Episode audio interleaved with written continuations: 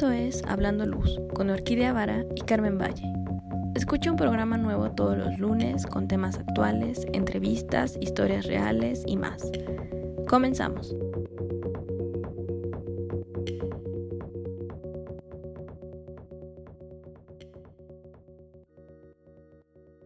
Muy buenos días, Carmen, ¿cómo estás? Hola, Orquídea. Muy bien, muchas gracias. Todo bien por acá.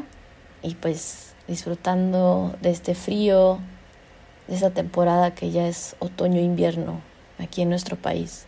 Sí, ni me digas el frío porque de repente mediodía, 25 grados, playera sin manga. Bueno, me encantan las playeras sin manga, ¿no? Y estás toda feliz. Y ¡pum! 6 de la tarde, cae la noche 7 y ya te estás congelando. Y dices, ¿cómo? ¿Cómo? Entonces, Sí. sí, no hay forma de salir sin chamarra ahora. Con todo, ¿no? Que el paraguas y Ah, el, sí. abani- el abanico. Sí, sí, debes de tener tu pequeño backpack para todas las, las cosas que pueden pasar. Ah, claro, o sea, tú no me ves en la calle sin sombrero, o sea, tú me ves en la calle, yo traigo sombrero, lentes y, y tapabocas, Andas como de detective. por supuesto. Creo que por eso me reconoces, creo que soy más reconocible porque no puedes saber quién soy que porque pues mi cara. Sí, y con el cubrebocas, ¿no? O, tú- o ya, ya lo dejaste. No, con el cubrebocas y todo negro, ¿no? Muy bien, así que ya saben, si se encuentran a alguien con sombrero, lentes y además un cubrebocas, seguramente es orquídea. Sí, me saludan, porfa, porque yo soy súper distraída, entonces nunca me doy cuenta de quién está alrededor. Ah, ya sé, yo también. Luego me dicen, ay, te vi, y yo, ah, órale, ¿no? O, o vas como que siempre en tu rush, ¿no? De vas pensando y estás ahí meditando en ese momento, no sé. Y justo uno a veces no se percata un poco de su entorno. Pero bueno, Siempre, o sea, es más fácil que yo me dé cuenta del sticker que acaban de pegar en un post y que no había visto, o del es- este, una araña que hizo su, su telaraña y está bien padre y está enorme, a que me dé cuenta de una persona pasando, bueno, o pero de eso un carro que está, está a punto de atropellarme. bueno, es súper interesante, ¿no? Porque estás más atenta a que estás observando, que no es mirar, estás observando. Y eso también es súper importante, estar presentes, ver qué estamos, en dónde estamos, con quién estamos, a dónde vamos y qué hacemos. Sí, ¿Qué hacemos? Oigan, pues estamos súper contentas porque estamos a punto de cerrar el año. Ya casi es nuestro antepenúltimo programa. Entonces, y, la verdad estamos súper contentas, muy agradecidas con, todos los que nos escuchan, con todas las personas que han estado en el programa también, que nos han acompañado y sobre todo que han estado apo- apoyando este proyecto. Entonces, estamos muy, muy contentas. Porque ya hemos visto la, la evolución del proyecto. Eso nos hace que nosotras sigamos planificando cosas para, para el siguiente año. sí, muchas sorpresas. Bueno, espero que se den, si no, ya, ya no, ya no habrá sorpresas, se quedará en planes. No, pero sí se da, ¿no? Sí, sí, eh, pues veo que un poco la, el tema de la apertura y eso está haciendo que también todos empecemos a estar, ¿Hartos de estar adentro? Sí. Como volver a esta parte de la convivencia y de organizarnos y de hacer juntas. Entonces, bueno, eh, justamente es eso, ¿no? Que ya hay más opción, ya estamos más disponibles, o si lo estábamos, todavía más porque, bueno, ya ahora sí estamos en, en la convivencia directa frente a frente, no a través de una computadora. Y pues eso es lo que hace que también nosotras sigamos moviéndonos. Sí, sí. Entonces, ah, a eso se refieren nuestras sorpresas. Entonces, sigan esperando. O también, si ustedes quieren algo, si dicen, ay, no, es que me encantaría que hubiera un shalala, lo que ustedes digan, también díganos, porque así decimos, oye, qué buena idea, vamos a hacerlo. Oye, y pues pasando ya a nuestra, nuestro tema del día de hoy, eh, pues ustedes conocen el, el logo de Hablando Luz, ¿no? Que si se dan cuenta, cuando nosotros hicimos esta modificación, pues es un logotipo que simula un letrero de luz neón y justamente hoy les vamos a platicar sobre este tipo de iluminación porque no es una luz reciente, es una luz que se creó a través de los elementos químicos que tienen estos tubos. Entonces, les vamos a explicar un poquito más de qué es la iluminación con tubos neón. Sí, porque muchas veces, la verdad es que no tenemos mucha idea de qué es y muchas veces la podemos confundir con la iluminación fluorescente porque pues, son tubos finalmente. O ya hay como sustitutos con tiras de LED que te dicen, ah, este es como un, una manguera, ¿no? Pero, ay, no sé, son, son diferentes que las clásicas mangueras con los puntitos de LED. Entonces te lo venden como un sustituto de luz neón. Pero realmente, ¿qué es la luz neón? La, o sea, es una luz como muy icónica, ¿no? Tú piensas en luz neón y, y piensas en estas cosas de publicidad, en estos anuncios de, eh, no sé, de Las Vegas. Las Vegas. claro, o en los anuncios estos que parecían moverse, que hay en todas las ciudades, o sea, en todas las ciudades hay al menos uno que es como icónico. Sí, exactamente. Y es un, tipo de luz que no es que haya surgido apenas, ya tiene años, ¿no? Que surgió. Los primeros registros están por ahí de 1910, que, bueno, públicas, ¿no? De ahí de las investigaciones que han hecho, pues se han desarrollado antes, pero una de las que está icónica es ahí en 1910 con esta demostración que se hizo en el Salón del Automóvil en París. Hay una fotografía icónica de este espacio y está súper bonita, está súper bella si ustedes la buscan. Es una fachada en donde toda la cornisa, bueno, para los que no conocen el término de cornisa, es la parte del pretil que se encuentra en muchos edificios antiguos. O sea, la parte que corona hasta arriba. ya, porque pretil también es como, ¿qué, qué es un pretil? Tampoco No. No sé cómo explicarlo, pero bueno. Sí, como la coronita, ¿no? La, la partecita que va a terminar el edificio hasta arriba para que no se termine como en un, bueno, ya se acabó aquí, ya, no más muro. Ajá, eso, un remate arquitectónico. y este hicieron todo el perímetro de esta, esta fachada. Es muy bella. Eh, búsquenla en internet, así está esta fotografía. Eh, y justo, ¿no? Entonces, pues bueno, el, la luz neón es un componente químico que al final lo fueron mezclando con, con, gases y justamente el, ese es gas que es un gas noble que se encuentra en nuestra tabla periódica de los elementos, eh, pues bueno, no es que sea de colores, sino que también tiene ciertas mezclas de otras cosas que hacen que una luz neón la veas azul, otra la veas naranja, posiblemente rosa, amarilla. Hoy en día hay un montón de colores verde, ¿no? Que fueron surgiendo. Sí, son estas luces que tienen como de todos los colores. Bueno, pareciera que son todos los colores. Exacto. Y su característica principal, pues, es que es un tubo de cristal. No, no, no es como ahora que ya ves una manguera, ¿no? Que simula una luz león, que es un plástico.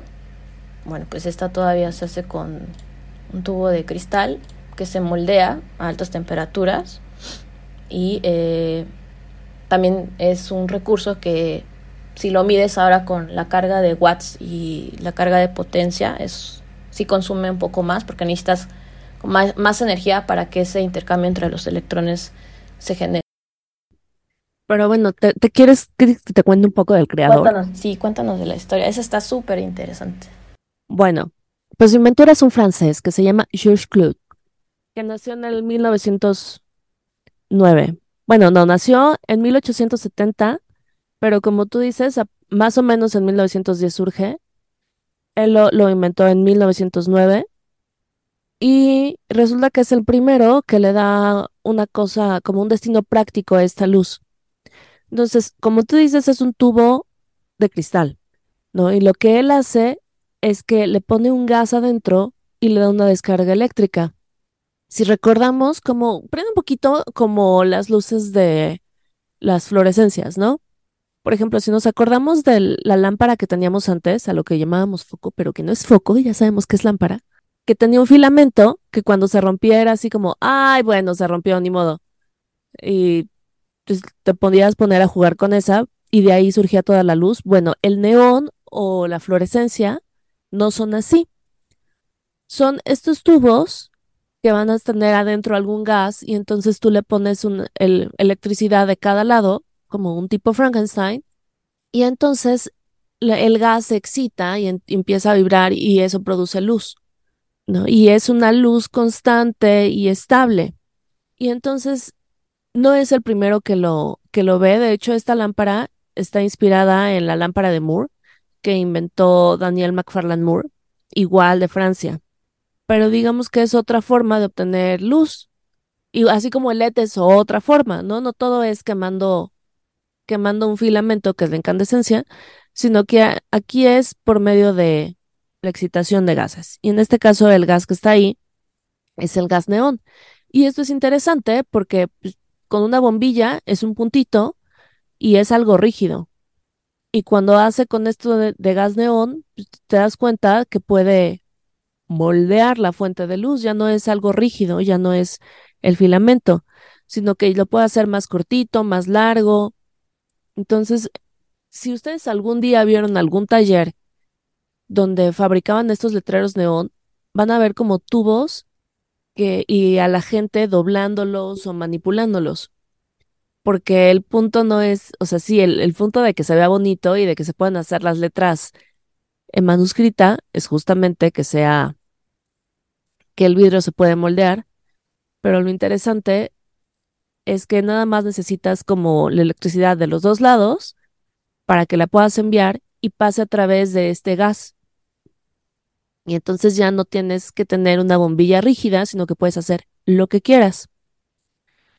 Y como dice Carmen, el, el neón es un gas, lo tenemos en la tabla periódica, eh, se descubre en 1898 por William Rainsy y Maurice Travers.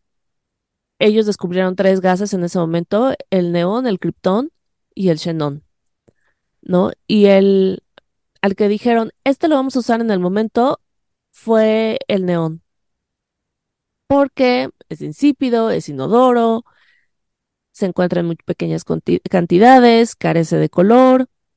Y lo que hace Ramsey, o sea, el que inventa la lámpara, es que lo obtiene a partir de destilación de aire líquido y empieza a decir, bueno, ¿y qué hago? ¿Cómo se puede usar?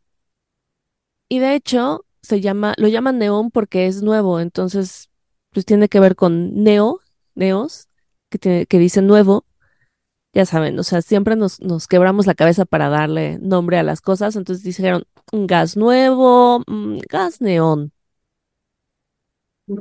No, y ah, pero bueno, lo que hace este, este Ramsey, o sea, el que lo inventa, es que empieza a ver cuáles son las posibilidades de uso. Y ahí es cuando lo empieza a poner en tubos, se da cuenta que se ve como rojo anaranjadoso y empiezan a ponerle, eh, quieren alterar químicamente el tubo para que de otros colores. Y luego de ahí, ya, o sea, él lo, él, digamos que él fue el responsable de crearlo, pero el responsable de, de usarlo en los anuncios que vemos todo el tiempo es otro publicista, también francés, que se llama Jacques Fonseca, que dice, oye, pues esto como que me puede servir para la publicidad, ¿no? Y ve que, pues como no es una fuente como el, el, bulbo que conocemos, sino que es, se puede mover, o bueno, puede ser flexible, dice, ¿qué tal si lo, si lo ponemos como o sea, si ponemos una línea de estos tubos, como el nombre de una empresa o el nombre de un establecimiento. Y entonces en 1912, eso es lo que hace y ya está en el Boulevard Montmartre por primera vez escrito con luces neón, Palacio de la Peluquería, que se veía rojo anaranjado. Entonces, estos eran como los primeros, las primeras lámparas neón que tenían, que podemos asociar con publicidad porque dicen este, el nombre de un lugar. Y como te dije, o sea, no eran todavía de colores. eran este rojito anaranjado que de todas formas en ese momento era diferente, porque acordémonos que nada más estaban, pues el, el bulbo no había salido hacía mucho, ¿no? Y ese no es rojo anaranjado, ese es como ámbar. Y luego, ajá, ya cuando lo empiezan a perfeccionar, ya lo empiezan a, lo siguen usando para publicidad, pero ya con diferentes colores. Sí, no, está súper interesante. También fíjense que el tema de hacer tubos neón nace más bien porque empiezan a investigar y ellos querían crear oxígeno para hospitales y una soldadura que necesitaban en ese momento. Y es curioso ver cómo estos procesos de desarrollo, de investigación, permiten crear otras cosas. No necesariamente estaban buscando el crear el, el tubo neón, sino que a partir de otras investigaciones que necesitaban en ese momento y de buscar una forma de utilizar estos pues subproductos, encuentran este tubo que comenta Orquídea, el tubo Moore. Y pues son una coincidencia al mismo tiempo, ¿no? y buscando el, el, producir oxígeno en ese momento, encuentran esa relación de que mezclando estos, estos gases, pues al final descubren la creación de este tipo de neón, pues bombardeados con esta electricidad. Si lo mezclabas con argón, tenías, por ejemplo, el azul. Entonces ahí es cuando ya empiezan a ver los colores. Si lo mezclaban con xenón, les daba otros colores. Por ahí es, si quieres hacer color violeta, usas mezcla de argón con xenón.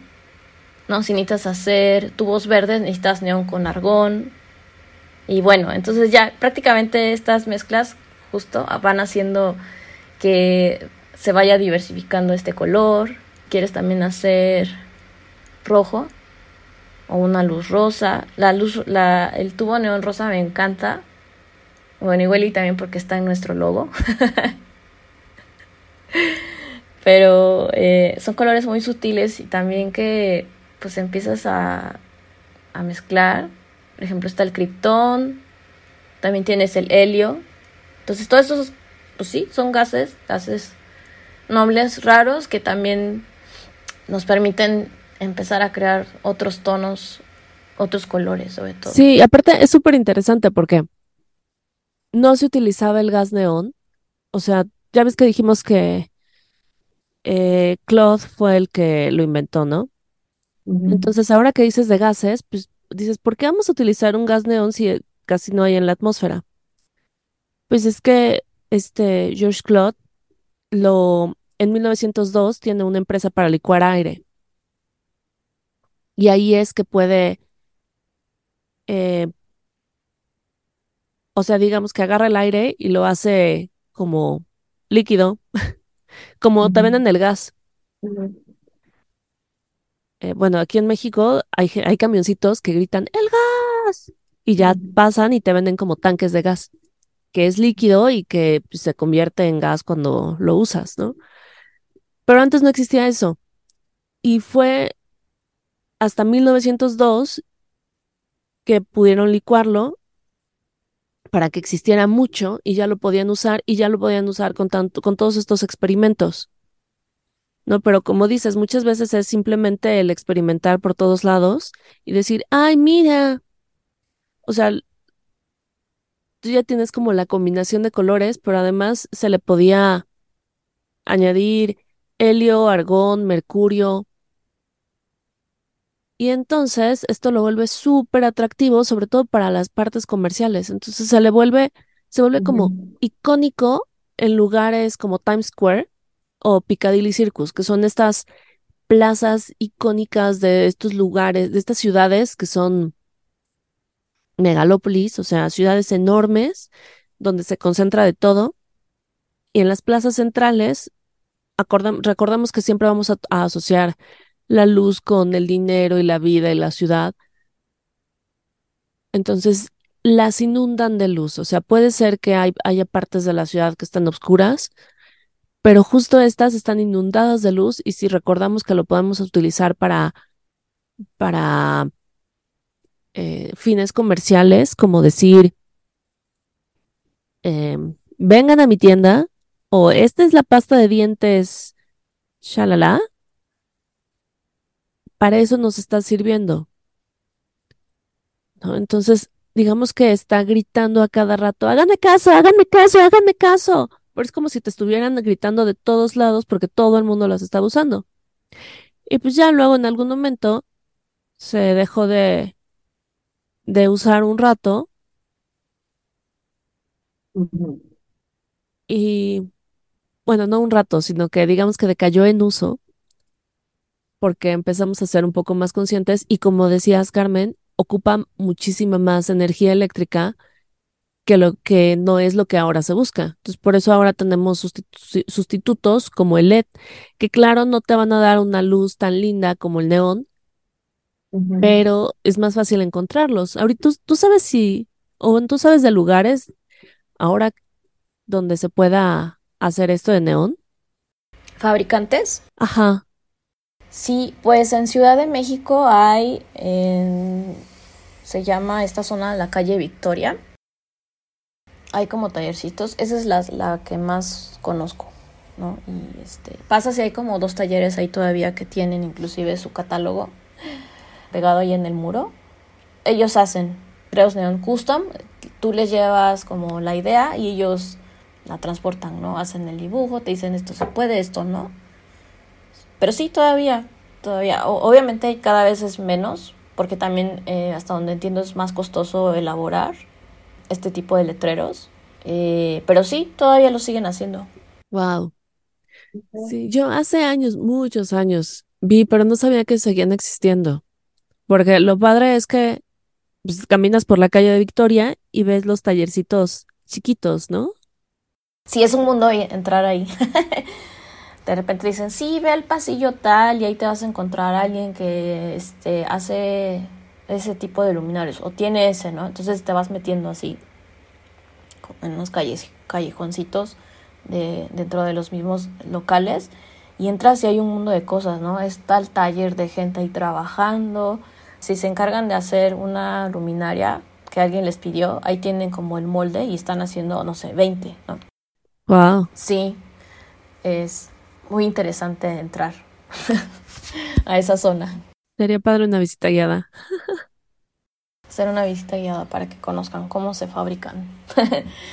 sí, sí, pues entonces el neón en la, en la arquitectura ha sido también eh, una materia prima, justo porque, por ejemplo, en Estados Unidos es más notorio esta, este boom cuando llega a Estados Unidos, porque prácticamente fueron como eh, estos letreros de, de moda, ¿no? Que en ese momento todo mundo quería tener en su, en su negocio y era parte de su estrategia capitalista, porque eso representaba, como era como la novedad del tiempo, pues te representaba arte, te representaba tecnología, ya estabas usando color, de traer una gama de, de lámparas únicamente cálidas, en este caso la bombilla, pues imagínense que adornabas tu cine, adornabas tu local con, esta, con este tipo de luz, entonces pues te representaba un montón de energía, ¿no? Había estas marquesinas de los años 30, pues demostrando todo esto que anunciaban las películas de Hollywood, como que todo fue una mezcla eh, paralela de empezar a ver todo, todo esto mezclado, ¿no? En los casinos de Las Vegas, en bares también, Claro, que siguen, siguen existiendo, ¿no? Sí, letreritos que son icónicos. Es más, ¿sabes yo de cuál me acuerdo mucho? ¿Has visto la trilogía de Batman dirigida por, ya se me olvidó el nombre, pero es este que, ay, que trabaja mucho con Johnny Depp, Tim Burton. La trilogía de Batman dirigida por Tim Burton, donde Michelle Pfeiffer es como la secretaria toda linda y se convierte en Gatúbela entonces tiene un letrero neón en su departamento que dice Hello there y truena unas letras y termina diciendo Hell here.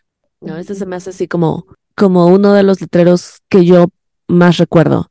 Sí, yo creo que Estados Unidos también países como asiáticos, Tokio también es un lugar que, donde empezó a hacer el boom. Y de hecho, o sea, tú vas a estas zonas como Times Square y así, pues ves un montón de letreros. Hoy ya mezclados con otro tipo de, de pantallas, pantallas LED, iluminación de otro tipo, con otra tecnología, pero en ese tiempo imagínate ver esta calle llena de este tipo de letreros, porque era la novedad, era lo que en ese momento, la expresión de inclusive del Art Deco también eh, representa un punto fuerte para eh, expresar pues todo este diseño que en ese momento se estaba dando.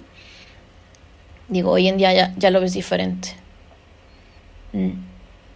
Sí, y avanza, ¿no? Avanza, sigue avanzando, sigue habiendo también el arte conceptual, algunos artistas, ¿no? Por ejemplo, Lucio Fontana empieza a hacer otro tipo de, de cosas ahí en, en la Trinale de Milán. Él fue como también uno de los principales artistas que, que dijo, ok, bueno, tenemos esto para los edificios, para iluminar, pero ¿qué más podemos hacer? Entonces, ha sido un una iluminación también de inspiración, una iluminación para, para consumir de otro tipo, que inspira pues otras cosas. Aquí esta, esta obra de Lucio Fontana es, si, si la buscan en internet, es como un bucle de neón de 100 metros de longitud. Ah, porque también cuando empezaron a crear este, estos tubos, pues podías tener la longitud que quisieras, ¿no? De los más grandes que había en ese momento medían 30 metros. Bueno, este, eh, Lucio Fontana hace una tira de 100 metros de longitud con curvas de luz que se cruzaban. Entonces, eh, está súper padre esta, esta obra porque pues supera estas divisiones entre arquitectura, pintura y escultura, ¿no? Entonces él hace una síntesis en la que el color, el movimiento y el espacio pues convergen. Mezcla esta intención, es un lazo, como si fuera un espagueti ahí eh, montado en el espacio y pues es un otro tipo de expresión de arte en donde utilizas la luz como medio de expresión. Claro, es interesante ver como en muchos museos, bueno, yo nunca he visto esta cosa de 100, de 100 metros de largo, pero hay muchos museos donde varias de las obras que tienen son o se están utilizando todavía el neón, que actualmente ya no se ve por todos lados, ya cambiamos a LEDs, ya cambiamos a otras tecnologías, pero sí hay museos donde están como pues, la obra de arte porque es necesario escribir algo.